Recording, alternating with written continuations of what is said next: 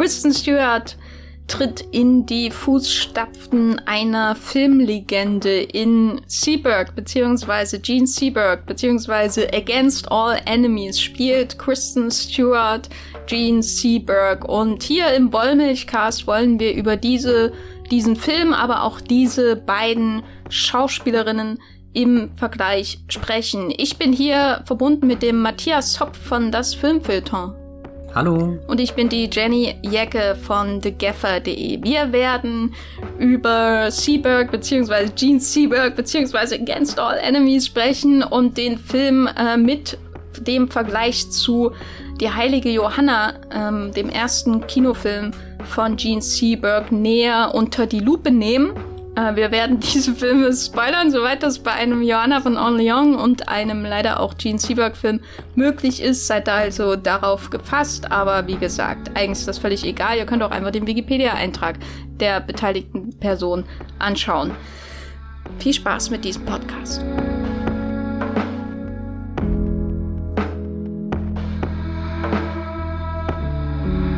Matthias, kannst du kurz sagen, was so der Ansatz von Against All Enemies, diesem Gene Seberg äh, Biopic, ist, falls unsere Hörer den noch nicht gesehen haben, was ich äh, durchaus nicht verwunderlich finden würde.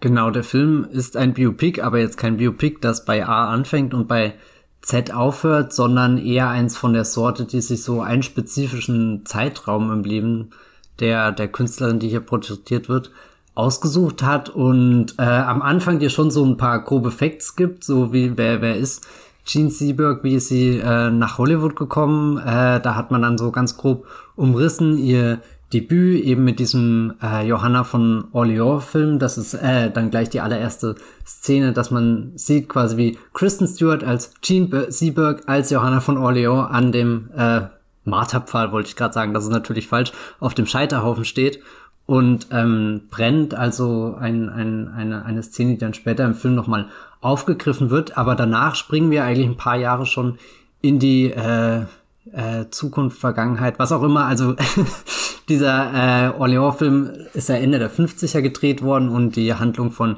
Gene äh, Seberg, dem Film, spielt dann eher Ende der 60er, wo sie sich eigentlich schon wieder so, so von, von diesem ersten Karrierehoch verabschiedet hat und wo auch diese Phase mit äh, Godard dann außer Atem, da ist sie dann ganz groß geworden, auch irgendwie so als Gesicht der Nouvelle Vague. Und äh, das liegt dann schon wieder hinter ihr und, und jetzt drängt sie ihr Agent dazu, dass sie in Western-Musicals mitspielt und in Airport, diesem Katastrophenfilm, über den wir ja auch schon mal so halb im Podcast hier gesprochen haben, äh, aber das will sie eigentlich nicht sondern sie interessiert sich vor allem für politische Dinge, wie dann eben die Black Panther-Bewegung. Und da gibt's dann die Figur Hakim Jamal, gespielt von Anthony Mackie, die da sehr äh, äh, aktiv eben unterwegs ist und als sie dann mit ihrem Flugzeug landet und die beiden begegnen sich, stellt sie sich da sprichwörtlich auf seine Seite, was dann sehr öffentlich wirksam auch von, von den ganzen äh, Reportern wahrgenommen wird und dann so auch in die Medien kommt. Also so der Film fährt so, so zwei Spuren, kann man sagen. Auf der einen Seite Gene Seberg, die Schauspielerin, und auf der anderen Seite Gene Seberg, die äh, berühmte Figur mit äh, politischen Ansichten. Und dazwischen ist natürlich auch immer noch Gene Seberg, ja, die, weiß nicht, die, die Mutter, die Frau, die ja wirklich eine, eine vollwertige Person, die da hin und her gerissen wird zwischen all diesen verschiedenen Dingen von Hollywood, von Karriere von Politik und dann äh, das FBI, was es auf sie abgesehen hat. In diesem angespannten Klima wird es nicht gerne gesehen, dass dann eine äh, Schauspielerin sich da mit dieser Black Panther-Bewegung identifiziert und dass er auch dem Ganzen dann dadurch eine, eine, andere Art von Aufmerksamkeit und Plattform ähm, verleiht, gibt, ermöglicht. Und ab diesem Punkt folgen wir ihr in dem Seaberg-Film, der übrigens gedreht ist von Benedict Andrews. Aber muss, ihm da, muss einem der Name irgendwas sagen? Ach so, ich wollte das nur als Kontext geben. Ich, äh, ich habe mich deswegen gefreut, weil der hat ja sein Regiedebüt mit diesem Una und Ray gemacht. Äh, ben Mendelssohn und ähm, hier Rooney Mara spielen da die Hauptrollen. Und dann habe ich neulich gesehen, hat er eine Theaterinszenierung gemacht von A Streetcar Named Desire, wo Gillian Anderson, Vanessa Kirby und Ben Foster mitspielen. Und das habe ich neulich auf YouTube ein Stück weit geguckt weil das da äh, online war. Und das fand ich dann irgendwie ganz interessant, dass er eigentlich so aus der, diesem, diesem Theater-Modus äh, kommt, also viel für die Bühne inszeniert hat und das auch ziemlich toll gemacht hat, soweit ich das da gesehen habe. Und dieser Una-Film, Una und Ray heißt er in Deutschland, ähm, der fühlte sich ja auch eher an, wie als, als sitzt du gerade in, in einem Theaterstück drinne, also alles sehr, sehr klein gehalten und, und sehr auf das Schauspiel äh, der, der, der, ja, bedacht. Und da ist ja der, der, dieses Biopic jetzt schon deutlich äh, ja, konventioneller als Film so gestaltet. Hm, das Interessante an dem Film ist ja, dass, obwohl das ja eigentlich ein recht konventionelles Biopic ist, er diese oder äh, auf Basis des Drehbuchs von Anna Waterhouse und Joe Shrapnel, Shrapnel, auch ein sehr schöner Nachname, äh, ähm, er die Geschichte als Thriller erzählt. Also mhm. das ist so das Einzige, wo ich sagen würde, ja, hier ist es wirklich, das ist eher ein unkonventioneller Ansatz. Mm, aber wenn man dann wieder schaut, wie er das macht, dann wird's auch wieder irgendwie sehr konventionell, weil, wie du schon gesagt hast, man hat ähm, ja diese, diese verschiedenen Facetten der Geschichte von Gene Seberg, die von Kristen Stewart gespielt wird, als Schauspielerin und so weiter und so fort. Aber dann fügt er eine weitere Figur hinzu, die fiktional ist.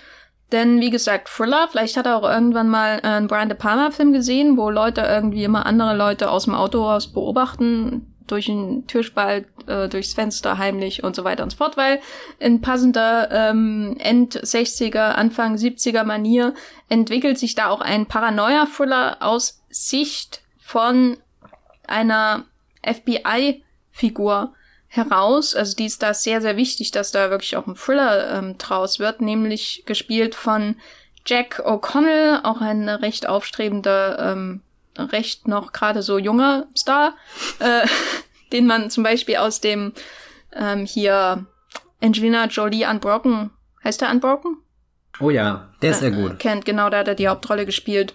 Und hier spielt er den Jake Solomon, also einen FBI-Agenten, der Abhörspezialist ist und ähm, an den äh, Seaberg-Fall angesetzt wird, weil die reale Jean Seaberg war, war ja wirklich Opfer, ähm, und man muss wirklich sagen, Opfer der FBI- Überwachung, die dann äh, das FBI hat sie nicht nur überwacht, sondern auch ähm, ähm, Geschichten über sie äh, lanciert, die ähm, wohl Falschmeldungen waren und so weiter, um sie zu schädigen, einfach durch ihr, wegen ihres, wegen ihrer Unterstützung der Black Panther Bewegung. Und hier hat man jetzt statt einfach nur Vince Vaughn zum Beispiel, der auch mitspielt im FBI irgendwo äh, in einem Abhörwagen zu sehen, eine ja durchaus sympathische junge Figur in der Voyeurs-Position, die gespielt wird von Jack O'Connell, der sich im Verlauf des Films äh, immer mehr fragt, ob die Methoden des FBI da wirklich gerechtfertigt sind, aber irgendwie trotzdem auch immer guckt, ne?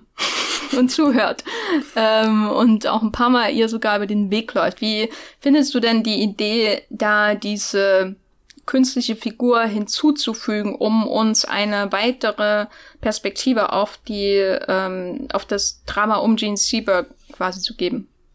Ja, du hast das schon gesagt. Durch die weitere Perspektive finde ich das eigentlich interessant und es ist ja auch definitiv was, was den Film weiter wegbringt von diesem konventionellen Biopic-Gestus und, und dann das so ein bisschen als Genre zu verarbeiten. Die Idee fand ich recht spannend. Allerdings wird der Jack O'Connell halt auch immer in so Situationen reingesteckt, die, die sehr unbeholfen wirken und, und dann die, die Momente, wo äh, gerade versucht wird herauszuarbeiten, dass er zwar irgendwie für dieses böse große FBI arbeitet, was da dann immer im Hintergrund so der, der, der Feind ist, aber er insgeheim gern dieser, dieser Superman wäre. Das wird ja am Anfang mehr oder weniger direkt mit dem Comic äh, verdeutlicht, was er aus dem Mülleimer fischt. Irgendwie auch ein bisschen so dieses kindliche und und äh, auf dem Sprung zum zum Erwachsenen werden, aber ist er dafür überhaupt bereit mit den coolen Jungs wie Vince Vaughn zu spielen, die das das Game schon lang durchschaut haben und auch gar nicht mehr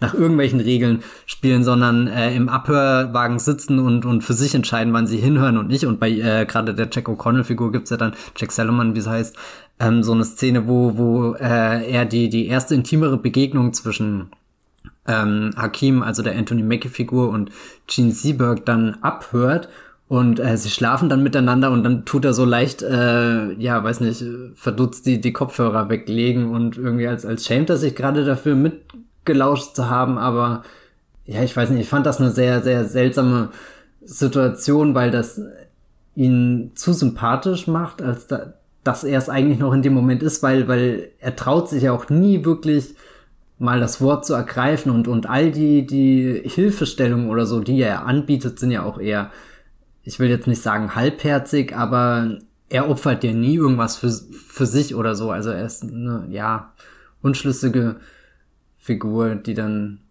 auch irgendwie dahin gehört in diesem Regen, in der, dem man dann so betröpfelt steht. Keine Ahnung, ob er das jemals tut, aber so wirkt immer sein Gesichtsausdruck. Irgendwie, ja, ich weiß, ich, ich arbeite für die Bösen und, und die werden kommen und dich holen und äh, dabei merkt er gar nicht, dass er selbst schon sehr hart am Creep sein dran ist. Ja, nee, er ist schon äh, äh, Creep auf 180, würde ich sagen. Also. Ja, ich glaube, ein bisschen das Problem ist, ich habe das vorhin im Vorgespräch schon gesagt, dass ich Jack O'Connell sehr, sehr austauschbar in dieser Rolle finde. Ich hatte immer das Gefühl, ich gucke hier so eine Light-Version von Jonathan Gross in Mindhunter zu und alles, was irgendwie diesen Jonathan Gross in Mindhunter so hypnotisierend macht und dass du nie weißt, wo du gerade bei ihm dran bist. Das hat halt dann auch nicht mal die, die Jack Salomon-Figur, also dass du wenigstens sagst, der ist mega ambivalent oder so, dass wo, wo er Devin Spawn manchmal hingeht, dass er da am Küchentisch ausrastet oder so, da, da hast du noch Reibungspotenzial, während der Jack Solomon ist fast ein bisschen faul geschrieben. Ja, die Vince Vaughn-Szene am Küchentisch, ähm, wo der Jack O'Connell quasi bei seinem Kollegen zu Hause ist und das einfach nur awkward 20 ist, äh, wie der Vince Vaughn mit seiner äh, Filmtochter umgeht, die natürlich auch so eine Haarfrisur hat und, und äh, wie die Gene Seberg und insgesamt einfach wie die nächste Generation wirkt.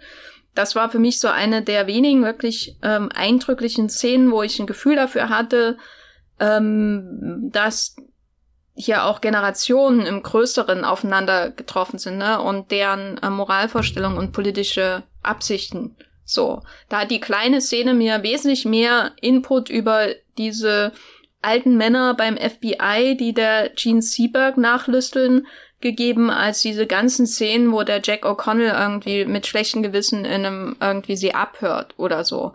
Also der, dass man einfach mal einmal wirklich ein ausdrucksvolles Bild aus dem Alltag sieht, um ein Verständnis dafür zu bekommen, wie diese Generation vielleicht auch zumindest manchmal, ähm, kann man natürlich nicht immer generalisieren, aber wie sie halt tickt, ne, also so in einer übertriebenen Art und Weise, in so einer American Beauty äh, äh, äh, Dinner-Szene, wenn man so will.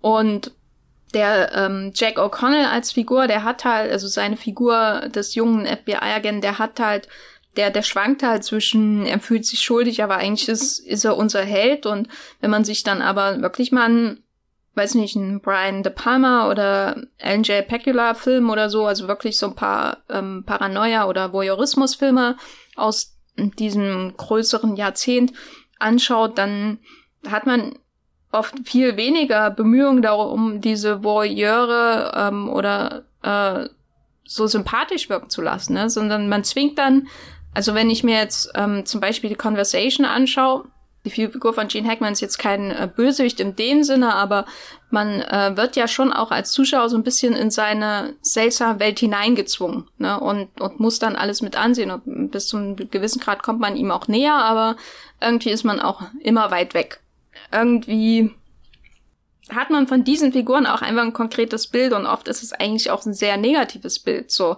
Und die Faszination an ihrem Voyeurismus ähm, ist ein wichtiger oder oder das stößt einen ab auch irgendwie und zieht einen aber auch an und die Jack O'Connell Figur hier die ist ja einfach nur da und ähm, die die Problemchen die sie zu Hause mit äh, Margaret Qualley äh, als ähm, ähm, äh, völlig austauschbar leider ähm, Filmehefrau hat, sind auch völlig austauschbar wiederum. Ne? Also es wirkt ja alles wie so aus so einem, so einem ähm, äh, Sears-Katalog mit äh, Vorstadtmode und dann hat man so ein paar ähm, Sprechblasen, wo Eheprobleme auftauchen, dann geht er wieder und äh, äh, lauscht die einen Hollywood-Star ab. Ähm, was auch irgendwie interessant ist, ne, dass er so durchschnittlich ist und, und Seaberg so auf einem, einer ganz anderen Ebene agiert, aber da holt der Film wenig raus. Ich fand das äh, ein bisschen schade, weil äh, ich mag eigentlich die letzte Szene im Film sehr irgendwie, wo, wo er ihr ja persönlich diese, diese FBI-Mappe Gene Seberg überreicht.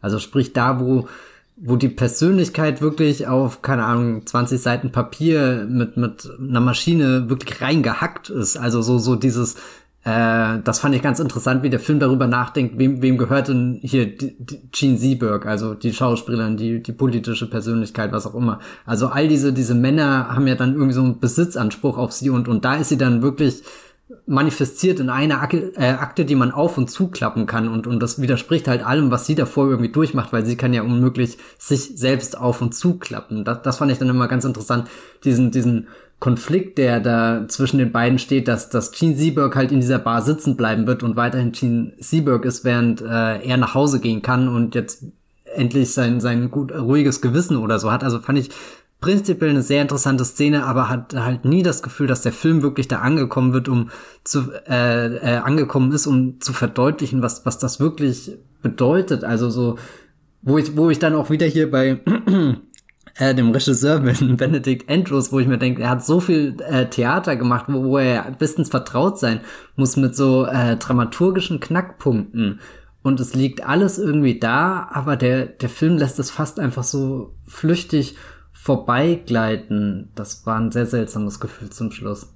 Also wenn dann die, die Eifersuchtsstory mit Sassy Beats äh, kommt und sie sie, äh, äh, er sie auf die Villa von Gene Seberg schießen lässt, glaube ich. Ja. Also das sind ja dann schon sehr konstruierte Grundsituationen. Ne? Also man weiß ja schon von Weitem, wo sie da hineinläuft, wenn sie da äh, in dieses drei, diese Dreiecksgeschichte mit Anthony Mackies Figur und Sassy Beats Figur kommt und so und das dann eine Eifersuchtsstory wird, was, was vielleicht irgendwie, ja, kann man machen, ne, aber also für, für Melodram spielt das, äh, holt er da zu wenig raus aus diesem, aus diesem emotionalen Pulverfass, was dadurch dann so bereitgestellt wird, aber deswegen wirkt das dann halt auch so, so, äh, hingerotzt, ne, also jetzt machen wir das mal hier äh, bevor wir dann wieder zu dem Hauptkram äh, kommen. Es hört sich hart an, hingerotzt, aber ja. Ja, ist so, ne? Weil, weil einmal, wenn man bedenkt, was hier für Menschen mitspielen in diesem Film, also Kristen Stewart, über die wir noch ausführlicher sprechen werden, äh, Jack O'Connell, naja, ist manchmal so, manchmal so. Aber Margaret Qualley spielt ja seine Filmehefrau, Sogar Call Meany spielt mit. Hm. Aus Deep Space Nine. Nee, aber Sassy Beats spielt mit Vince Vaughn. Vince Vaughn war wirklich, glaube ich, der, der Einzige, der wirklich alles aus seiner Rolle rausgeholt hat. Äh, ja, von den weiteren aber irgendwie ist seine, seine Rolle dann sehr klein geschrieben. Ja, er ist halt jetzt in der Phase seiner Karriere, wo man ihn im schwarzen Anzug sieht und denkt, ja, das ist äh, ein FBI-Agent. Und nicht einer, den mich, äh, bei dem ich hoffe, dass er den Fall löst, so der Art. Es ist halt jetzt so, weil Vince Vaughn finde ich okay. Ich finde, der, der, der ist ja jetzt in seiner Charakterdarstellerphase, wo er einfach so auftritt in so einer Rolle und du sofort genau weißt, dass sein Leben daheim wahrscheinlich genauso aussieht, wie wir es dann später auch sehen werden, ne, ja. in dem Film. Ja, aber wir haben natürlich ähm, auch die Schauspielerin im Zentrum dieses Films, die äh, mehrere große Aufgaben im Grunde zu leisten hat. Also einerseits ähm, spielt Stuart hier ja eine Figur mitten in so einem Paranoia-Thriller und kommt ständig auch in so Szenarien, wo sie irgendwie beobachtet wird oder Angst hat, dass sie beobachtet wird und dann auch sich immer tiefer hineinsteigert in ähm, die Paranoia. Dann hat man ähm, darüber hinaus noch die Frage, sie spielt einen realen Menschen, den viele Filmfans ähm, vielleicht auch konkret vor Augen haben, also weil ähm, außer Atem ist vielleicht jetzt auch nicht so Blockbuster-Material, aber wenn jemand einen Gene Seberg-Film gesehen hat, dann wahrscheinlich außer Atem. Und dann natürlich noch diese, spielt sie natürlich gleichzeitig noch dadurch eine Figur, die irgendwie sehr gesellschaftlich engagiert ist und äh, die den Idealismus irgendwie auch zeigen muss. Und dann in, dann kommt sie noch äh, in, in der nächsten Schicht dieser Seberg-Rolle in, in diese Dreiecksgeschichte hinein. Und äh, dann noch die Fernbeziehung, die sozusagen mit der Figur von Jack O'Connor, die der Film ja im Grunde aufbaut. Als du gehört hast, dass Kristen Stewart Gene Seberg spielt, hattest du irgendwelche Gefühle dazu? Ich fand das sehr interessant, auf alle Fälle. Ähm, ich weiß gar nicht, ob ich das damals mitgekriegt habe, wie sie wirklich gecastet wurde, aber es gab dann ja schon ziemlich früh dieses Szenenbild, wo sie doch da auch dasteht und diese Revolvergeste macht, äh, wo sie sich für das äh, Castinggespräch ähm, vorbereitet und dieses Bild, das fand ich schon immer sehr stark irgendwie, weil, weil das hat also schon selbst einfach wie, wie, wie dieses Still Das hat eine, so eine schöne räumliche Tiefe.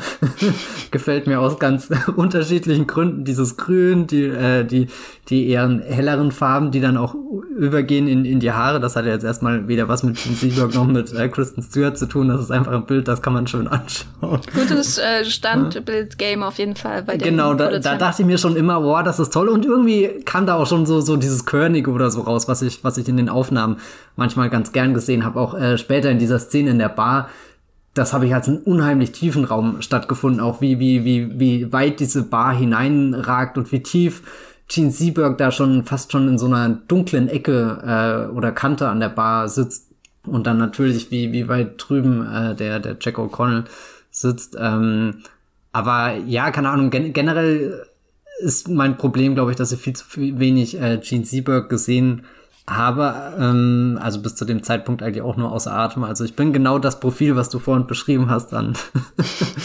Kino-interessierten Menschen, der halt auch mal den Eingo da geguckt hat, den man da kennen muss.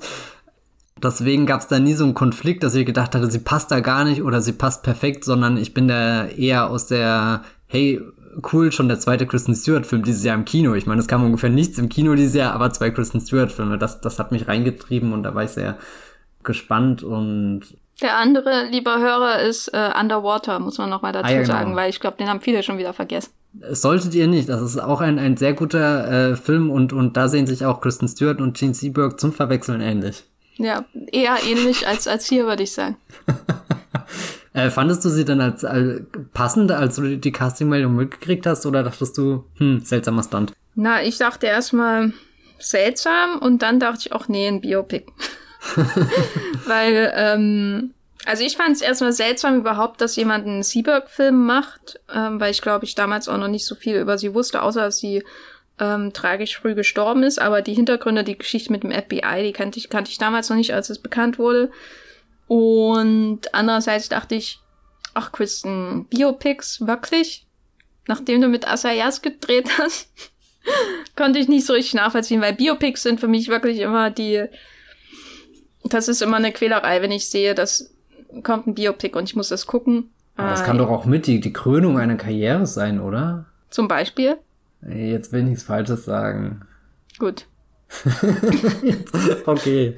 Hm. Also wenn Biopic, dann, äh, weiß nicht, sowas wie Goodfellas zum Beispiel, das ist was anderes. Da hast du ja kein ja. Bild von der Originalfigur, bevor du die zum ersten Mal siehst. Aber ich würde jetzt zum Beispiel Fassbender als Steve Jobs, das würde schon ein sein. Also nee, jetzt kommen hier nicht nennen. mit äh, äh, Danny Boyle-Film. Ist das ein Danny Boyle-Film? Ja, ne? Das ist, das ist sowas von einer. Und vor allem Steve Jobs, das ist ja wirklich, nee, also, nee, da bin ich raus. Also aus dem ah. ganzen Podcast, für immer, wenn wir weiter über Steve Jobs reden müssen. Nein, also Biopics sind für mich äh, wirklich immer ne, die reinste Quälerei. Jeder, der Berlinale Eröffnungsfilme schaut, der weiß, wovon ich rede. Ähm, Django ist das Stichwort, oder? Django, ja. Also es klang vor allem nach einer seltsamen Mischung aus, aha, über die machen sie einen Film und ach, ist das konventionell. Und als ich ihn dann letztendlich gesehen habe, war ich durch äh, irgendwie wieder überrascht, dass es nicht so schlimm war, wie ich es mir vorgestellt habe, aber es war trotzdem nicht gut. Das Interessanteste war aber tatsächlich ähm, die Frage, die ich mir den ganzen Film über gestellt habe, warum Kristen Stewart Gene Seberg spielt. Ähm, und das meine ich jetzt nicht mal so stark als Kritikpunkt oder so. Warum die beiden? Also, wenn wir jetzt mal einfach einen Schritt zurücktreten und du bist der Casting-Mensch, warum entscheidest du dich dafür, dass Kristen Stewart Gene Seberg spielt? Abgesehen davon, dass sie irgendwie gerade äh, ein Arthouse ähm, Box Office Draw irgendwie auch so ist, ne, und so ein Projekt natürlich auf eine neue Ebene heben kann ähm, durch ihre Präsenz.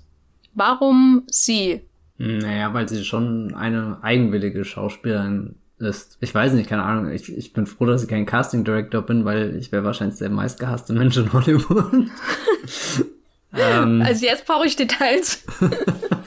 ja, ich weiß nicht, ob, ob meine Casting-Entscheidung, äh, also ob, ob ich bin da überhaupt nicht geübt. Oh Gott, ich habe mir noch nie im Leben Gedanken über Casting-Entscheidungen Du würdest immer noch zu, zu Danny Boyle sagen, Robert Pattinson, Robert Pattinson. Robert ja, Pattinson. also ich glaube, Robert Pattinson wäre schon. Und du kriegst einen Robert Pattinson. Und du kriegst einen Robert Pattinson.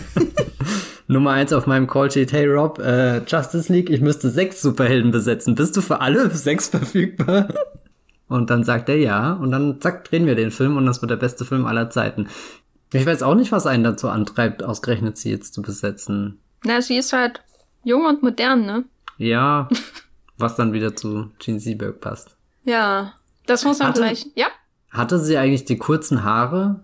Wann hatte das Kristen Stewart zum ersten Mal? meinst du kurz und blond oder kurz, kurz?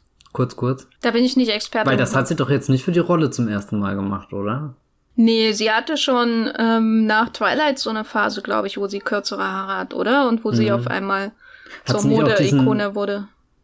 Oh Gott, ich überlege gerade, dieser Camp X-Ray, hatte sie da auch ganz kurze Haare? Ich weiß nicht. Den habe ich nicht gesehen. Ja, der war Also auf die so ganz gut. tiefen Indie-Niederungen von Kristen Stewarts ähm, Filmografie lasse ich mich nicht nieder. Niederung? Ja, Also das ist ja dann, los das ist hier. ja dann das Sundance-Tal und äh, da kann sie ruhig allein bleiben. Hallo, das, das ist die, die Spielwiese, wo eine der größten Schauspielerinnen unserer Zeit ihre Stimme und Identität gefunden hat. Wobei, damit würde ich jetzt schon wieder Twilight negieren. Das ist ja Schmarrn. Da hat sie natürlich auch schon fantastisch gespielt. Genauso wie der Robert. Ah, Aber wenn du jetzt äh, jemanden erklären müsstest, was Kristen Stewart als Schauspielerin für dich ausmacht, was, was wäre das denn? Na, ich weiß, also jetzt äh, gehen wir mal die, die zwei Filme, die sie dieses Jahr ins Kino gebracht hat, dann ist das definitiv so eine, so eine hypnotische Kraft, die sie ausstrahlt, selbst wenn der Film um sie rum total zusammenbricht oder gar nicht so spektakulär und cool ist. Also äh, der, der Underwater ist ja auch irgendwie so, im Gerüst hat man das schon tausendmal gesehen, was da, da in diesem B-Movie-Rahmen passiert und, und jetzt auch das äh, Gene Seberg Biopic, was so ein paar offensichtliche Stationen hat, wo die Figur einfach durch den dramaturgischen Fleischwolf gedreht wird und dann trotzdem schaust du Kristen Stewart an und kannst dein Gesicht gar nicht von ihr abwenden, weil alles, was sie irgendwie macht, ähm, ja unangepasst wirkt. Also nicht als, als hätte jemand gesagt, naja, so war Gene Seberg. Also sie hat jetzt manchmal so paar Momente, wo ich dachte, gut, das hat sie vom Spiegel eingeübt. Ganz konkret die Szene, wo sie sich mit dem Daumen so über den Mund, über die Lippe fährt, das, das wirkt immer wie so ein Element, was man drinne haben muss, um, um jemanden zu imitieren. Aber ansonsten habe ich gar nicht das Gefühl, dass Kristen Stewart auch nur ansatzweise daran interessiert ist, irgendwas oder irgendjemanden zu, zu imitieren, sondern da wirklich eine eigene Präsenz auf der Leinwand schafft. Und in dem Gut an der Wörter-Film fällt das Ganze ein bisschen körperlicher aus als in dem hier jetzt. Ich glaube, da ist, da ist der, der Seaberg-Film schon eher einer, wo du auch immer siehst, mit was für einem Schmerz und keine Ahnung, was sie, sie in sich hadert. Und dann, selbst wenn sie eigentlich ziemlich weit weg von, von der Gene Seberg ist, wie ich sie vorhin in dem Johanna von Orleans-Film gesehen habe, habe ich zumindest das Gefühl, dass sie da auf dem, was du jetzt nicht direkt vor den Augen siehst, aber was du mitkriegst, was sie verkörpert, dass sie da dann doch auch nah an dem, dem Furchtbaren dran ist, was, was Gene Seberg da äh, eben durchmacht. Da, da passt ja fast schon dieser Zusatztitel Against All Enemies. Sie ist ja, egal was sie irgendwie tut, ähm, die Leute haben immer andere Erwartungen an sie. Und da, das könnte man ja auch fast schon auf äh, Kristen Stewart übertragen, dass sie im Lauf ihrer Karriere gegen ganz viele Erwartungshaltungen ankämpfen musste und also ähnlich wie Robert Pattinson ja auch so so durch diesen äh, großen Durchbruch mit ein, also waren ja beide schon davor in Filmen äh, sind aufgetreten, aber hatten jetzt nicht den großen Durchbruch, aber dann kommt er ausgerechnet mit einem Jugendfranchise, was man eben leicht verurteilen kann, weil zu viel Angriffsfläche auch irgendwie bietet und sich dann danach, ähm, ja, weiß nicht, durch Entscheidungen einfach weitergekämpft haben. Ich will jetzt nicht sagen, ja, doch schon, schon irgendwie so durch diesen, keine Ahnung, Filmwelt, Dschungel, durch äh, den, den Weg da durchgebahnt haben und jetzt irgendwo angekommen sind, wo egal was sie machen, es ist einfach interessant und du hast nicht das Gefühl, dass sie irgendjemanden nacheifern oder nach irgendeiner Anleitung vorgehen, sondern halt schon eigene Sachen da irgendwie versuchen herauszufinden vor der Kamera. Mm, Ich kann dir da in vielen Punkten zustimmen, auch wenn ich ähm, sie in Twilight nicht mochte. Ähm, aber ich glaube, ich verstehe halt jetzt mit jedem Film, warum ich sie in Twilight nicht mochte und warum das, was sie macht, mir in anderen Filmen besser gefällt. Mhm. Äh, weil was mir sehr an ihrem Schauspiel gefällt oder was ich immer spannend finde, ist, dass sie einem auch immer irgendwie was vorenthält. Also ähm, es gibt ja Schauspieler, die das sehr gut zum Beispiel verstehen, einem das Gefühl zu geben, dass ihre Figur tatsächlich gerade nachdenkt. Das ist, äh, manche Schauspieler können das nicht, äh, manche können das. Ähm, und dann kann man ihnen quasi ihre Gedanken ablesen, ohne dass man sie sprechen hört.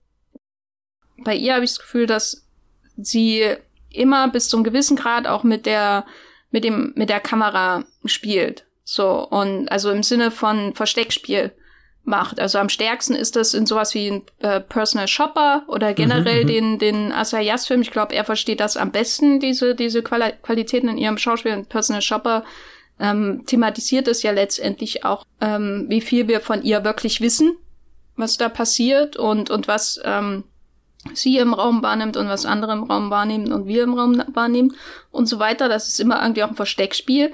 Und ähm, in Twilight habe ich das Gefühl, dass die Kamera nicht hinterherkommt. Also im Sinne von, die Inszenierung ist damit völlig überfordert, was sie tut. Weißt du, deswegen hast du so, sticht sie so übelst raus. Und ähm, das kann natürlich auf einer auf einer, äh, sage ich mal, avantgardistischen äh, Betrachtungsweise kann das in einer avantgardistischen Betrachtungsweise kann das irgendwie super interessant sein, äh, dass sie diesen Schauspielstil in so einem Franchise-Film verfolgt. Aber wenn du den Film schaust, zumindest ging es mir immer so, ähm, habe ich immer äh, fühlte ich mich dadurch immer massivst abgelenkt, weil ich das Gefühl hatte, dass ihr Spiel und die Inszenierung nie auch nur annähernd auf eine Tonlage kommen. Weißt mhm. du, also es sind immer nur Diskrepanzen und das hat, ist auf Dauer halt schon sehr irritierend.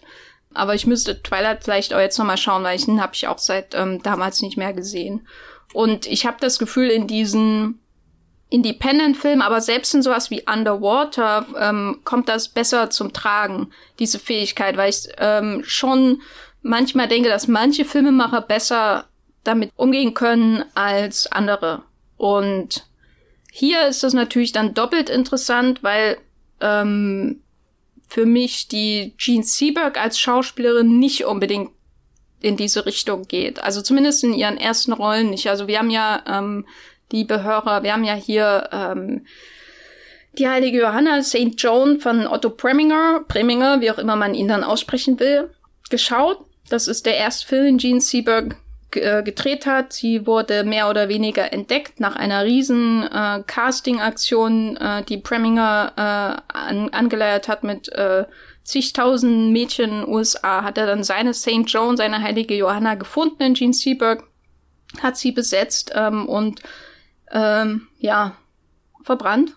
Ähm, und dazwischen hat man halt ein, eine eher eine, eine ähm, Adaption eines Theaterstücks, muss man dazu sagen. Das ist nicht so eine klassische Johanna von Orléans-Geschichte, wo man dann auch sieht, wie sie die Schlacht zieht, sondern eher halt ein ähm, Kammerspiel äh, mit vielen, vielen grotesken Männergesichtern und auch viel Humor. Und Richard Wittmark als ähm, Dauphin, äh, ganz tolle Rolle.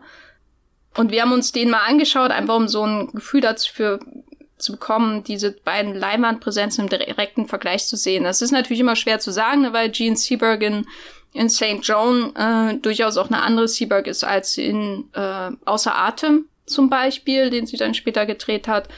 Aber sie als Schauspielerin ist ja schon die Konstante. Und wenn man sie jetzt zum Beispiel in St. John sieht, da habe ich schon das Gefühl, dass sie unter allen Männern, vor allem natürlich in diesem Film, weiß ich gar nicht, ob es überhaupt eine andere Frauenrolle gab. Ähm, die einzige ist, wo es lang, die weiß, wo es lang geht und die einem Sicherheit gibt in diesen, unter diesen völlig dämlichen, äh, intriganten äh, Pack aus äh, Adel, adligen Militär und ähm, Geistlichen, die ja alle überhaupt nicht zu schätzen wissen, was sie an ihr haben. Und man weiß irgendwie, sobald sie auftritt, ja, die wird am Ende verbrennen, aber die, die Ausschreibung, die sie hat, sagt mir, sie weiß, was sie tut und dann kann ich sie auch begleiten bis zum Scheiterhaufen, so der Art. Ne? Diese Sicherheit, diese Selbstsicherheit auch, die sie da zeigt, obwohl sie natürlich da völlig in der Unterzahl ist gegenüber diesen ganzen furchtbaren Männern in dem Film. Ähm, und dann hast du jemanden wie Kristen Stewart, die einem, die eigentlich dem Zuschauer nie so viel Sicherheit gibt, weil ihr Schauspielstil ja eigentlich dem entgegen stellt. Du sagst ja selbst, dass sie immer was macht, was einem überrascht oder, oder vielleicht auch irritiert manchmal oder ähm, in, dass sie auch in Richtungen geht, schauspielerisch, die man, die, die unerwartet sind, die den eigenen Erwartungen widersprechen. Hm. Ähm, wie, wie hattest du denn, du hast ja gemeint, manchmal dachtest du, es ist Gene Seberg, manchmal dachtest du, es ist Kristen Stewart. Ähm, was hat denn überwogen am Ende? Äh, definitiv Kristen Stewart. Ich glaube, wenn, wenn, wenn man die Filmrolle vor einen hätte, dann wären äh, 23 Bilder Kristen Stewart und eins Gene Seberg, was immer so aufblitzt zwischendrin. Und du erkennst schon, worauf das basiert, wo das auch hingeht. Aber äh, es ist schwer zu sagen, ich habe jetzt wirklich ein Gespür für die ähm, Person Gene Sieberg gekommen, abseits der, der, der, des tragischen Konstrukts irgendwie sowas, was mit ihr erzählt wird. Also diese ganze Geschichte von der Schauspielerin, die da in alle Richtungen irgendwie zerrissen wird und äh, das Ganze endet dann ihren, ihrem Suizid irgendwie. Also, dass du da diese, diese, ja, keine Ahnung, dass du das halt miterleben kannst, das funktioniert schon irgendwie. Aber die Schauspielerin, die ich auf der Leinwand wirklich die ganze Zeit gesehen habe, das war eigentlich schon Kristen Stewart und und ich habe ja ganz am Anfang gesagt, ich bin auch in diesen Film rein und habe mich drüber gefreut, hey cool, ein neuer Kristen Stewart Film. Da hat das dann für mich dann irgendwie gut funktioniert. Ich will jetzt sagen, gar nicht erstaunlich gut, weil, weil es ist ja auch immer die Frage, was muss das Biopic denn wirklich rüberbringen? Ist das dann, muss das ein Wikipedia-Eintrag werden? Muss das denn genauso wie die Figur werden? Kann das überhaupt genauso wie eine Figur werden, die schon lange tot ist, wo alle Menschen, die an dem Film beteiligt sind, wahrscheinlich nie die Figur persönlich getroffen haben oder so? Also da, da ist ja von, von Grund auf bei so einem Projekt eine gewisse äh, Diskrepanz und dann glaube ich eher ist er das, das Beste, was das Projekt erreichen kann, ähm, eher so, so, so eine, äh, wie, wie drücke ich das am besten aus, so, so, so ein alternativer Ansatz, irgendwie so die Essenz von jemandem einzufangen oder so. Und, und das, glaube ich, ähm, funktioniert bei dem teilweise, aber das, was schon stärker bleibt, ist irgendwie der, der Kristen Stewart-Film. Da zurück jetzt nochmal, um auf den, den Steve Jobs-Vergleich vorhin zu kommen. Äh, Entschuldigung, das muss ich nochmal sagen, weil, weil das war für mich eine sehr tolle Erfahrung irgendwie. Ich hatte da äh, die, die Biografie hier von Walter Isaacson gelesen und dann habe ich den Danny Boyle-Film gesehen. Und ich hatte wirklich das Gefühl, dass, dass Danny Boyle, also oder dass, dass dieses äh, äh, Biopic so die, die Essenz rausgenommen hat aus diesem dicken Wälzer. Das ist eines der dicksten Bücher, was ich je gelesen habe. Bin ich sehr stolz auf mich.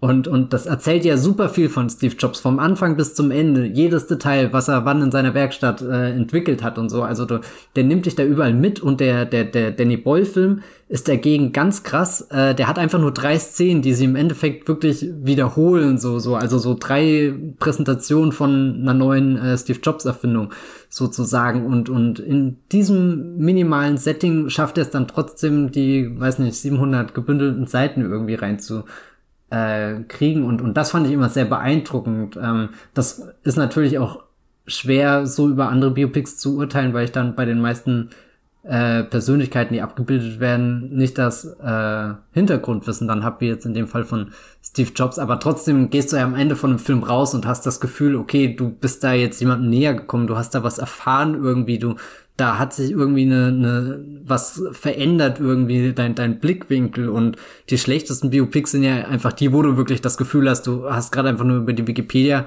gescrollt, also nicht mal gelesen, sondern eigentlich nur die Zwischenüberschriften schnell überflogen und dir dann äh, die die Eckpunkte rausgesucht äh, mit gestorben, geboren und dann Hallo Bohemian Rhapsody. also den, also also erst Steve Jobs, dann noch Bohemian Rhapsody hier nennen, also aber, aber hier nicht im gleichen Lager. Übrigens, ich habe ein sehr gutes Biopic gefunden.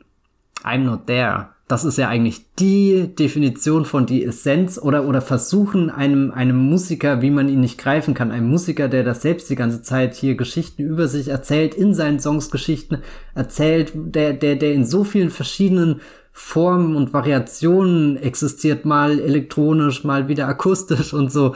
Und, und dann geht Todd Haynes einfach daher und sagt, gut, ich will dieses Bob Dylan, Bob Dylan Biopic machen. Und dann nehme ich halt jetzt auch einfach mal, weiß nicht wie viele verschiedene Schauspieler und natürlich auch Kate Blanchett und äh, transzendiere das Ganze ein bisschen. Das, das ist doch mit einer der, der spannendsten Ansätze, um sich da so einer Persönlichkeit anzunähern. Und dann hast du das Gefühl, I'm not there, dieses Bob Dylan Biopic ist, das erklärt mir jetzt nichts, aber es ist wie die Erfahrung des Künstlers selbst, also so, so, es geht genauso weiter irgendwie, steht in seinem Zeichen, in seinem Schaffen und, und denkt halt sich noch ein paar mehr Geschichten zu äh, Bob Dylan aus, Robert Allen Zimmermann, wer auch immer er ist. Ja. Ja, okay, ich sehe schon, schwer dich zu überzeugen. Nein, also ich finde den Punkt mit einem noch der interessant, weil der natürlich auch letztendlich ein Film darüber ist, wie es ist, wenn man einen Film über Bob Dylan macht. Ne? Und der, also allein durch seine Machtart thematisiert er das ja schon. Ne? Schon die allein die Frage des Castings, die äh, vor der jeder nicht-dokumentarische Film ja dann steht, ähm, in dem es eine Bi Biografie einer realen Figur ähm, geht, äh, die, die stellt er ja quasi in die, die erste Reihe äh, durch diese Besetzung ne? und thematisiert dann dadurch schon seine eigene Existenz und sein eigenes Vorgehen. Und das finde ich interessant, weil ähm, ich versuche hier eine sehr schwierige Überleitung zu machen, weil es gar nichts miteinander zu tun hat. Das finde ich interessant, weil in der, sage ich mal, im ersten Drittel von Against All Enemies hatte ich das Gefühl, dass ich Kristen Stewart zuschaue, wie sie ähm, sich in die Seaberg-Rolle so ein bisschen hinein mhm. denkt. Ne? Also es ist immer so ein zartes Tasten auch, anstatt dieses ähm, Hineinschmeißen und daran verschwinden, was andere Menschen machen oder andere Schauspieler oder Christian Bale. das fand ich interessant, weil mein Eindruck, als ich ihn jetzt nochmal geschaut habe, als den Against All Enemies, ist, dass ähm, ihre Performance konzentrierter und vielleicht auch konventioneller wird, ähm, je enger dieses äh, paranoide Netz um sie herum ist. Ne? Also je, je schlimmer der Einfluss vom FBI ist und je mehr du weißt, dass ihr Leben da wirklich in eine Krise hineinfährt und dann noch die ganze Sache mit der Schwangerschaft und so weiter, die furchtbare, furchtbaren Konsequenzen auch dieser, dieses, dieser FBI, dieses Drucks vom FBI, direkt wie indirekt, mh, je mehr man hineinkommt, desto quasi äh, ruhiger wird diese, ich stelle mir da gerade eine eine Stimmgabel vor, die du irgendwie anschlägst und dann ähm, schwingt sie am Anfang sehr stark hin und her, ne, oder eine Seite einer Gitarre und irgendwann wird sie ganz ruhig und, und kann, legt sich quasi auf einen Ton fest und dieses selbe Gefühl habe ich bei der Performance von Kristen Stewart. Deswegen finde ich, glaube ich, auch den, den hinteren ähm, Teil des Films ähm, konventioneller und langweiliger als den davor, wo sie dann eben vor dem Spiegel steht und diese außer Atem Geste über ihre Lippen macht und man das Gefühl hat, ich sehe gerade einer Schauspielerin dazu, wie sie eine Schauspielerin spielt, die Gene Seberg spielt. Also eine Schauspielerin spielt, eine Schauspielerin spielt, eine Schauspielerin, wenn man so will. Ne, dieses, dieses ähm, bewusste, dieses bewusste, dieser ganzen Geste, das wirkt natürlich total gespielt. Aber gleichzeitig sagt sie mir dann ja auch, dass es alles total gespielt ist, genau wie alles andere in dem Film natürlich absolut gespielt ist, so. Aber das verliert der Film so ein bisschen, je mehr der Plot sich dann so ein bisschen zusammenzügelt und man weiß, wo es hingeht und ihre schauspielerischen Linien klarer vorgegeben vielleicht auch sind, ne? Jetzt ist sie, ähm, also es ist noch ein Unterschied, ob sie irgendwie am Anfang so ein lockeres Interview über sich gibt und ein bisschen hier und da rumflirtet oder so oder auch politisch irgendwie ähm, ähm, Bewusstsein entwickelt während sie dann später sehr klar in diesem ich bin jetzt parano paranoid, hab Angst, ähm, niemand glaubt mir Modus ist. Weißt du, was ich meine? Also hm.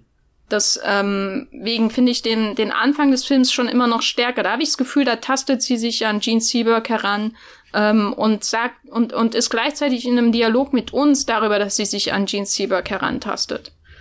Aber vielleicht fehlt dann auch dem Film letztendlich das Interesse daran, ähm, dem nachzugehen. Ja, das kann natürlich auch sein. Was hattest du denn jetzt für ein Gefühl, als du St. Joan nach Against All Enemies geschaut hast? Also hast du den, wolltest du dann nochmal Against All Enemies schauen? Hast du auf einmal ein konkretes Bild von Gene Seberg? Oder hat sich überhaupt deine Perspektive irgendwie verschoben auf diese beiden Schauspielerinnen? Also es hat definitiv nicht dazu geführt, dass ich jetzt nochmal den Seberg-Film, das Biopic schauen will, weil es ist eher so passiert, dass, dass die zwei sich jetzt noch weiter voneinander entfernt haben. Natürlich ist es jetzt schwer, auch anhand von einem Film zu urteilen. Jetzt habe ich genau das perfekte Gene Seberg-Bild. Ich glaube eher, ich habe jetzt ein sehr junges Bild, was irgendwie diese äh, ein bisschen schon angestaubte Erinnerung an außer Atem irgendwie auffrischt, aber ich habe schon eher das Gefühl, dass die äh, die Gene Seberg in dem Johanna-Film mehr mit der außer Atem Gene Seberg zusammengeht, als dass die Kristen Stewart äh, Seberg mit irgendeiner der beiden jetzt zusammengeht. Ähm, das macht natürlich jetzt irgendwie einen großen Graben da rein, aber ich finde es auch jetzt nicht allzu tragisch. Es ist ja eher schön, was Neues gesehen zu haben, was ich davor noch nicht kannte. Und, und ich glaube ja eh, dass Gene Seberg eine Schauspielerin ist, von der ich noch viel äh, nachholen äh, sollte und jetzt auch werde. Unter anderem dank dir.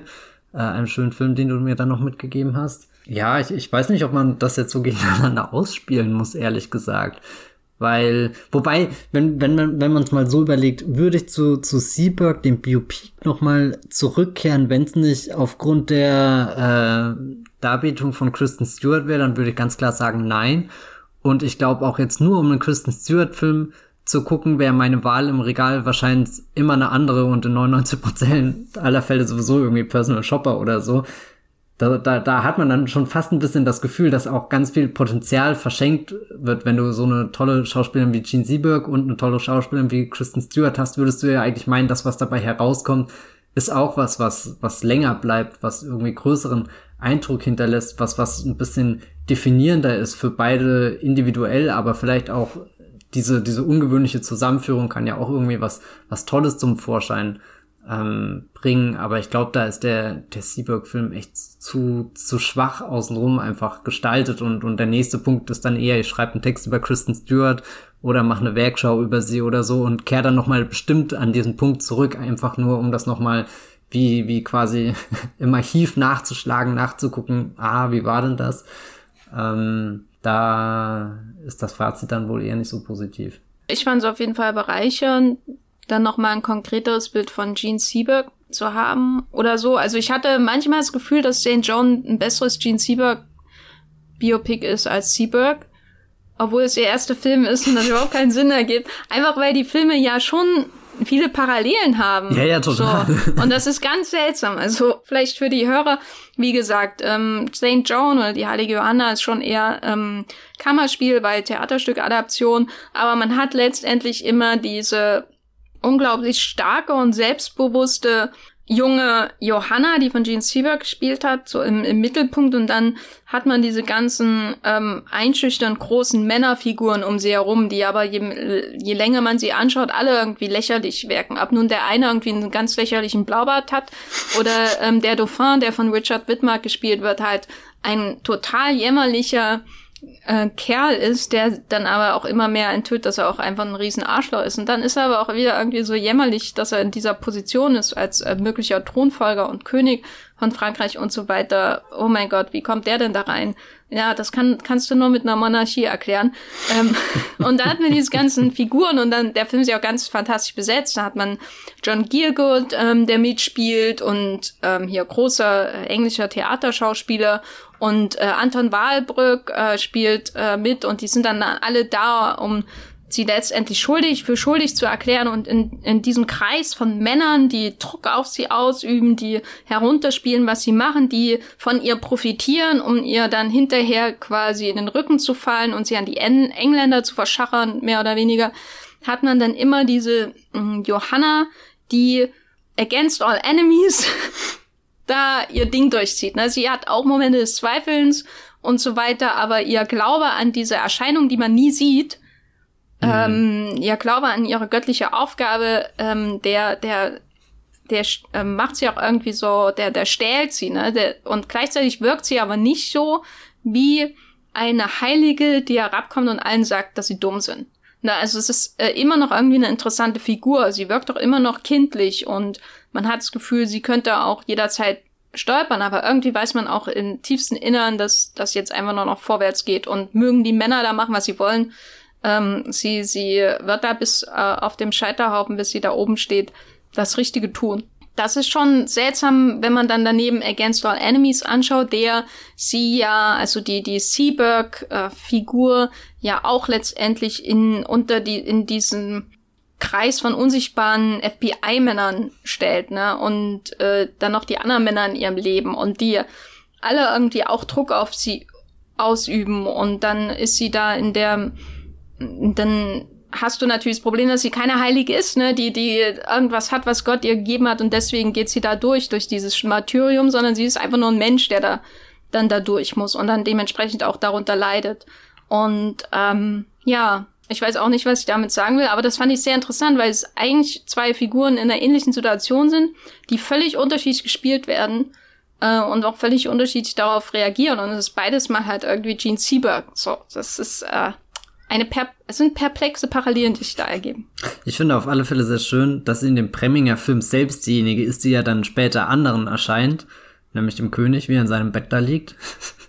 so, so unter dem Motto, äh, der, der Film hat da keine Beweislast zu erfüllen, was, was ihr erschienen ist und an was ihr glaubt, von was ihr angetrieben wird, sondern das, das ist einfach gesetzt, sobald Gene Sieberg das erste Mal auftritt, da redet sie ja alle schon irgendwie an die Wand, selbst wenn ihr die Argumente vielleicht noch fehlen oder so, wobei im Endeffekt hat sie die ja auch, aber allein ihre, ihre strahlende Präsenz, die da irgendwie da ist, ähm, gibt ihr da schon, oder, oder da, da ist der Film sehr auf ihrer Seite und, und später ist sie dann diejenige, die den anderen erbärmlichen Männern äh, im, im Gemach erscheint und die deswegen nicht schlafen können. Oh je. Ja, oh je. oh je. Ähm, Im Vorgespräch hatte ich äh, erwähnt, wenn ich noch irgendeine Parallel zwischen Kristen Stewart und Gene Seberg sehe, dann so die Modernität mhm. ähm, in ihrem Schauspiel auch. Also äh, Kristen Stewart ist ja wirklich eine ultramoderne Schauspielerin, so von ihrem Stil, äh, sehr unkonventionell. Ähm, und Gene Seberg, wenn ich mir heute St. Joan anschaue, der bei den Kritikern durchgefallen ist, vor allem ist sie auch bei den Kritikern durchgefallen, auch bei dem Film danach, Bonjour Tristesse.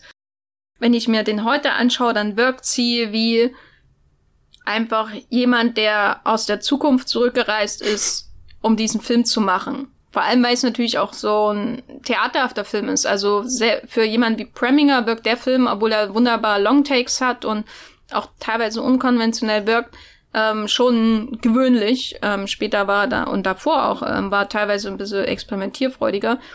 Und sie steht da drin und wirkt so, als wäre sie zehn Jahre aus der Zukunft gekommen. Wenn wir jetzt diese Modernität nebeneinander stellen, finden wir denn irgendwas, was Stuart und Seberg noch gemeinsam haben? Weil ich frage mich ja immer noch, warum, warum Kristen Stewart, ne? Wenn man jede andere Schauspielerin auch hätte nehmen können. So, was, was haben die beiden Präsenzen gemeinsam? Oder ist es das, was sie nicht gemeinsam haben, was es dann irgendwie, woraus sich dann das Interessante an der Combo ergibt, wenn man Against All Enemies anschaut? Also, warum? Ne? Ja, vielleicht ist es wirklich das, was sie nicht gemeinsam haben. Ich habe ja vorhin im Vorgespräch kurz gemeint, dass wenn wenn die Jean Seberg da als äh, Johanna von Orleans das erste Mal bei dem Dauphin an dem Hof da ist. Und du siehst all diese Figuren, die sehr theateresk gekleidet sind mit ihren großen, überschlabbernden, weiß nicht was, Kostümen und dann ist Gene Seberg da, die, die ja schon fast so eine, so eine Science-Fiction-Uniform anhaben könnte irgendwie. Also nicht nur zehn Jahre aus der Zukunft, sondern meinetwegen 100 Jahre aus der Zukunft. Und quasi sie ist da so, so, so zielstrebig und kann da einfach durch diese Menge laufen, während all die, die Männer um sie herum, die würden mit ihren Kostümen an irgendwelchen Haken oder so hängen bleiben. Einfach, das, das finde ich so, so, das ist eigentlich mit das stärkste Bild, was ich da jetzt mitgenommen habe, als ich den ähm, Film geschaut habe. Jetzt, wenn ich da versuche, den Bogen rüber zu schlagen zu, zu Kristen Stewart in dem äh, Biopic fällt es mir ein bisschen schwer, da eine Szene auszumachen, wo ich das auch rein tun könnte, weil sie nie so wirklich umringt ist von den, den FBI-Männern. Das fängt, ist eher auf so einer symbolischen Ebene und, und da finde ich es dann eher interessant, äh, dass äh, bei dem FBI muss das über den Vorgesetzten gehen, müssen die Tonbänder angefertigt werden, müssen transkribiert werden. Also du hast da diese schweren Instanzen, Mechaniken, Bürokratien, die äh, fast diese Prozesse ein bisschen äh, schleppend machen, also wo, wo diese FBI-Männer dann auch so ja definitiv veraltet wirken, wie halt auch diese, diese Monarch Monarchen ähm, in dem Johanna von Orleans-Film, während, während äh, Gene Sieber kann in beiden Filmen hingehen, also egal ob sie jetzt sie selbst ist oder Kristen Stewart ist, und sagen mit, hey, ich habe da was gesehen und das mache ich jetzt und, und wir müssen nach Orléans, weil da gibt's eine wichtige Schlacht zu schlagen und, und glaubt mir und zack, dann laufen wir dahin und äh, Kristen Stewart als Gene Seberg sieht halt, keine Ahnung, die Black Panther Bewegung, sieht Anthony Mackie und sagt, jawohl, da stelle ich mich auch dazu und keiner kann sie in dem Moment aufhalten. Also es ist so so ein ähnliches, ich habe da eine eigene größere Idee, irgendwas, was nichts mit mir zu tun hat, mit mir persönlich, damit ich jetzt die nächsten tollen äh, Musical-Western oder irgend sowas äh, Hey, nichts gegen Paint My Wagon. Habe ich nicht gesehen und eigentlich finde ich die, die Idee eines Musical-Westerns ziemlich geil. ich muss den jetzt unbedingt noch schauen irgendwie. Aber so, so, so, äh, weißt du, sie könnte ja tausend Entscheidungen treffen, die, die ihr Schicksal irgendwie begünstigen für sich persönlich, für ihre Karriere oder sonst was, aber sie tut ja doch eher was in Anführungsstrichen äh, selbstloseres, also was, was einem größeren Ideal verschrieben ist. Und da kommen die beiden dann vielleicht doch zusammen, wie sie irgendwie porträtiert werden, eben begünstigt auch dadurch, dass du mit Kristen Stewart eine Schauspielerin hast, der man das auch wirklich abkaufen kann, solche Momente, also wo es nicht bemüht wirkt, äh, diese, diese äh, jemanden zu spielen, der, der von, von einer ganz, äh, von einer unüblichen Sache für diese Zeit sehr überzeugt ist, dass da jetzt diese weiße Frau sich rüber auf die andere Seite äh, stellt und sich mit, mit äh, der Black Panther-Bewegung identifiziert und, und so. Also ich glaube, glaub, da kommen dann doch schon ein paar Sachen zusammen. Hm, ja, das ist ein interessanter Punkt, dass sie schon, also dass sie auch in Against All Enemies ähm, auch wirkt, als wäre sie weiter als alle in ihrer Umgebung mhm. dadurch, also vor allem alle weißen Menschen in ihrer Umgebung, ähm, dass sie sich, dass sie das einfach macht in dem Sinne ähm, und ohne ohne Rücksicht auf Konsequenzen für ihre Karriere. Hast du denn jemals an eine Schauspielerin gedacht, wo du findest, die wäre typischer, besser gecastet oder offensichtlicher gecastet? Eine konkrete Schauspielerin ist mir nicht eingefallen, aber ich ähm, fand es schon irgendwie interessant, dass sie einfach so weit weg ist. Das ist ja im Grunde so, als würde mir der Film schon sagen, die Ähnlichkeit ist nicht da, aber who cares? Weil die Ähnlichkeit ist offensichtlich nicht da. Und weder, weder im Schauspielstil ähm, noch äh, äußerlich. Und andererseits denke ich mir auch wieder, wen interessiert das Äußerliche, ne? Also, da sind wir ja wieder bei äh, I'm not there. Here, here, ja. there, everywhere. ähm, dass das also wirklich das, das Uninteressanteste an Biopics ist. Ich glaube, das Problem ist, dass, weil, weil Gene Sieberg halt selbst eine Schauspielerin ist, also eine Person, die halt hauptsächlich abgebildet bekannt ist, liegt das sehr nahe, immer auf diesen Vergleich zu gehen. Während, wenn du jetzt ein Biopic über, weiß nicht, irgendeinen Bio, äh, Politiker von, weiß nicht wann, äh, äh, schaust, da, da hast du halt vermutlich auch nie so direkt die, die, die Gesichter dazu dann parat, wenn, wenn die Stills aus, außer Atem, die kennst du ja in- und auswendig. Möchtest du denn jetzt, Jean, sag ich schon, möchtest du denn jetzt Kristen Stewart in einem Johanna von Orléans Film sehen, äh, inszeniert von Bruno Dumont oder jemand anderem? Äh, oh, das ist eine äh, gute Frage. Ich sag auf den ersten Teil definitiv ja, auf den zweiten definitiv nein. Aber das hat gar nichts damit zu tun, dass ich Bruno Dumont nicht mag. Dazu habe ich viel zu wenig von ihm gesehen. Aber ich glaube, es gibt interessantere Regisseure, von denen ich lieber einen Take auf äh, Johanna von Orléans sehen würde. Jetzt, noch einen? Hm, noch einen. Hat er nicht schon drei Filme über sie gemacht oder erst zwei? Der hat, der hat auch Jeanette gemacht, gemacht und davor und, hat er doch noch einen gemacht. Und Jeanette 2 oder Jeanette, Jeanette Jeanette Endgame. Jeanette Endgame. oh. Ja, das wäre schon cool, wenn so ein, so ein, ich hätte gern einen futuristischen Johanna von Orleo, wo quasi ihre Kampagne aus Age of Empires 2 einfach in so einem coolen Science-Fiction-Setting gemacht wird. So, so ein bisschen wie jetzt hier Race by Wolves, diese Ridley Scott-Serie, die spielt ja auch sehr mit den äh, mit äh, Motiven, die äh, so was passiert, wenn die Menschheit ein bisschen zu krass wieder in ihre Religion rein verfällt. Aber jetzt stell dir mal vor, Kristen Stewart in Snow White and the Huntsman, aber es ist nicht Snow White and the Huntsman. Oh ja, das ist schon, da kommt man. Jeanne d'Arc. Ja, also der Fan entsteht hier, wie wir hier reden. Hast du denn das Gefühl, dass das eine gute Kristen Stewart-Rolle ist. Wenn wir jetzt mal zu einem Fazit Wer kommen. die Johanna so. oder die Jean? Jean ich meine Jean Seberg.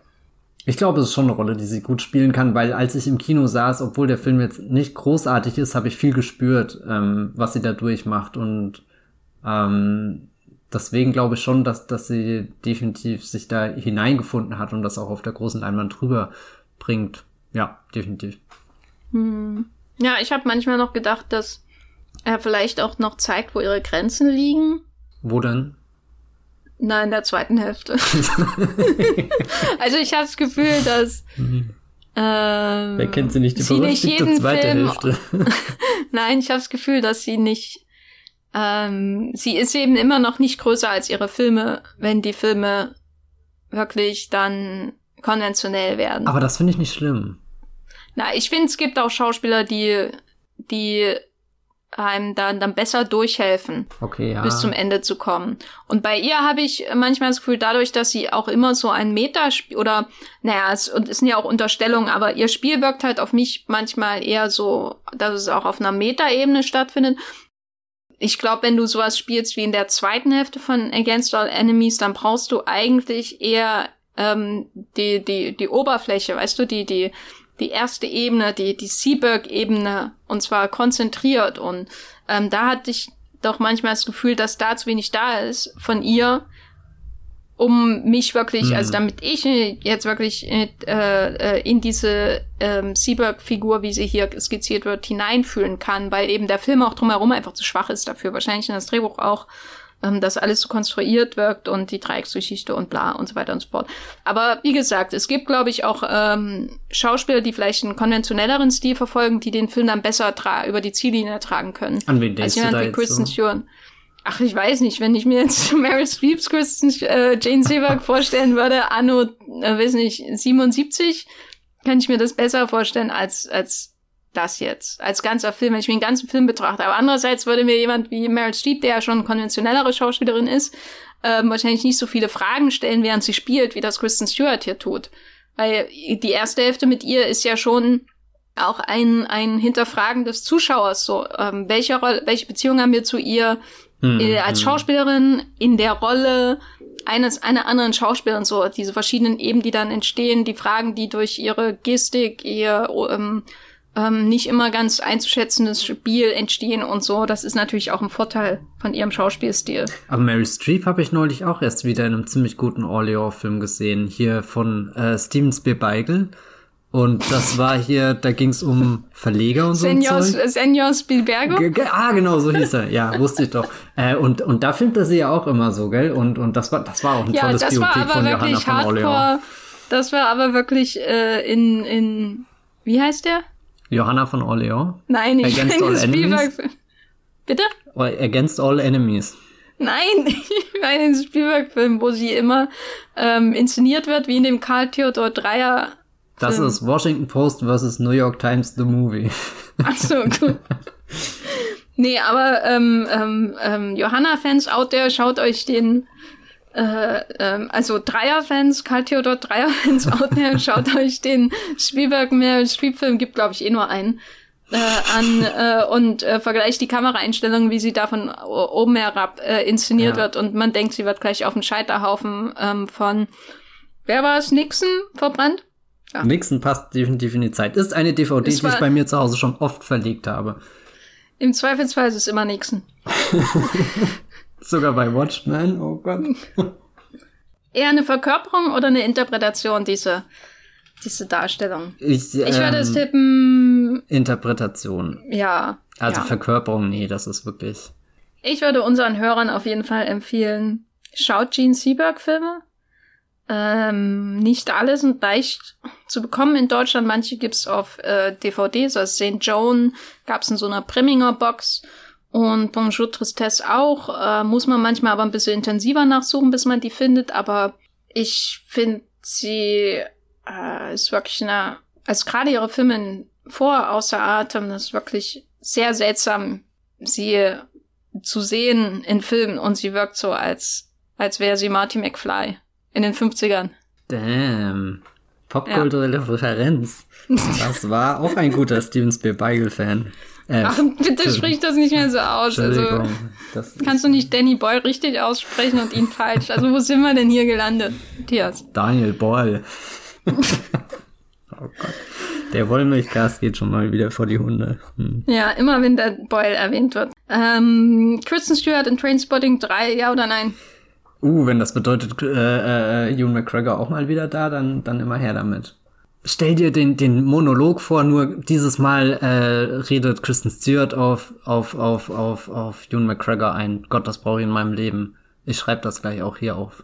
Hm. Okay, dann mach du das mal. Ich beende den Podcast derweil. Ähm, Against All Enemies, Gene Seberg, aka Seberg in den USA, läuft in den deutschen Kinos. Ähm, ein letztes Wort noch. Kameraarbeit von Rachel Morrison. Auf jeden Fall Ja, sehenswert. das sind äh, tolle Bilder. Ich glaube, sie hebt den Film über vieles hinaus, was eigentlich da ist. Mhm. Und deswegen wirkt auch ansatzweise wie ein Film. Und darüber hinaus schaut Gene Seberg Filme. Ähm, man findet im Internet auch ähm, die quasi Dokumentation from the Journals of Gene Seberg. Eine sehr ungewöhnliche Machart, aber auch interessanter Einblick auf jeden Fall in ähm, Gene Seberg, ihr Image und ihre Biografie. Ich habe gerade die erste Zeile niedergeschrieben des äh, Monologs und stell dir vor, sie sitzt in einem Café, Ewan McGregor ganz verdutzt und Kristen Stewart sagt zu ihm, Choose Gene Seberg. Ist das schon Drehbuch-Oscar würdig? Hat sie einen schottischen ähm, Akzent, Dialekt? Äh, nee, sie ist natürlich aus Amerika Touristin und trifft da gerade den Ewan McGregor, der in der Midlife-Kreises ist. Dann sieht sie aber genauso aus wie ähm, Cameron Diaz in Lebe lieber ungewöhnlich von Danny Boyle. Ach so, nee, ich äh, hab gerade eher auf sowas wie Lost in Translation 2 gehofft von Sofia Coppola. Hm. Okay, naja, wenigstens einer.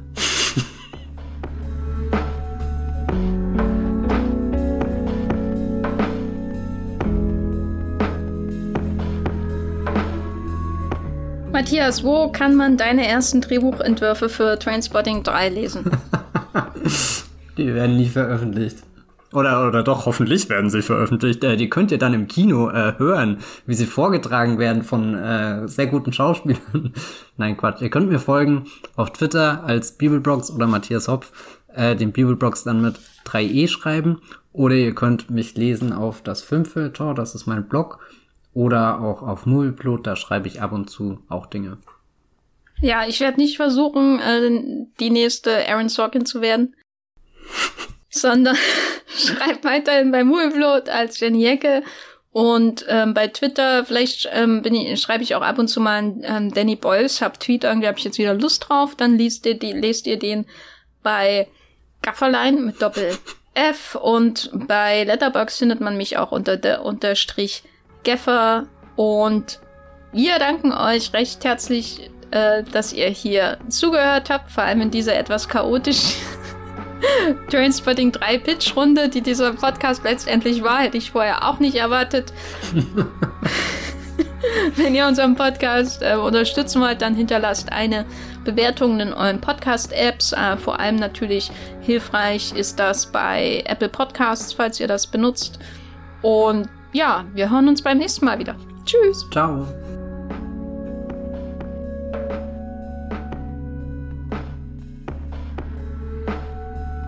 Der Wollmilchcast wird produziert von Matthias Hopf und Jenny Jecke. Unser Intro und Outro stammt aus dem Song Slam Canto von Kai Engel. Ihr könnt den Podcast bei allen gängigen Apps abonnieren und wir freuen uns über Kommentare und Bewertungen bei iTunes.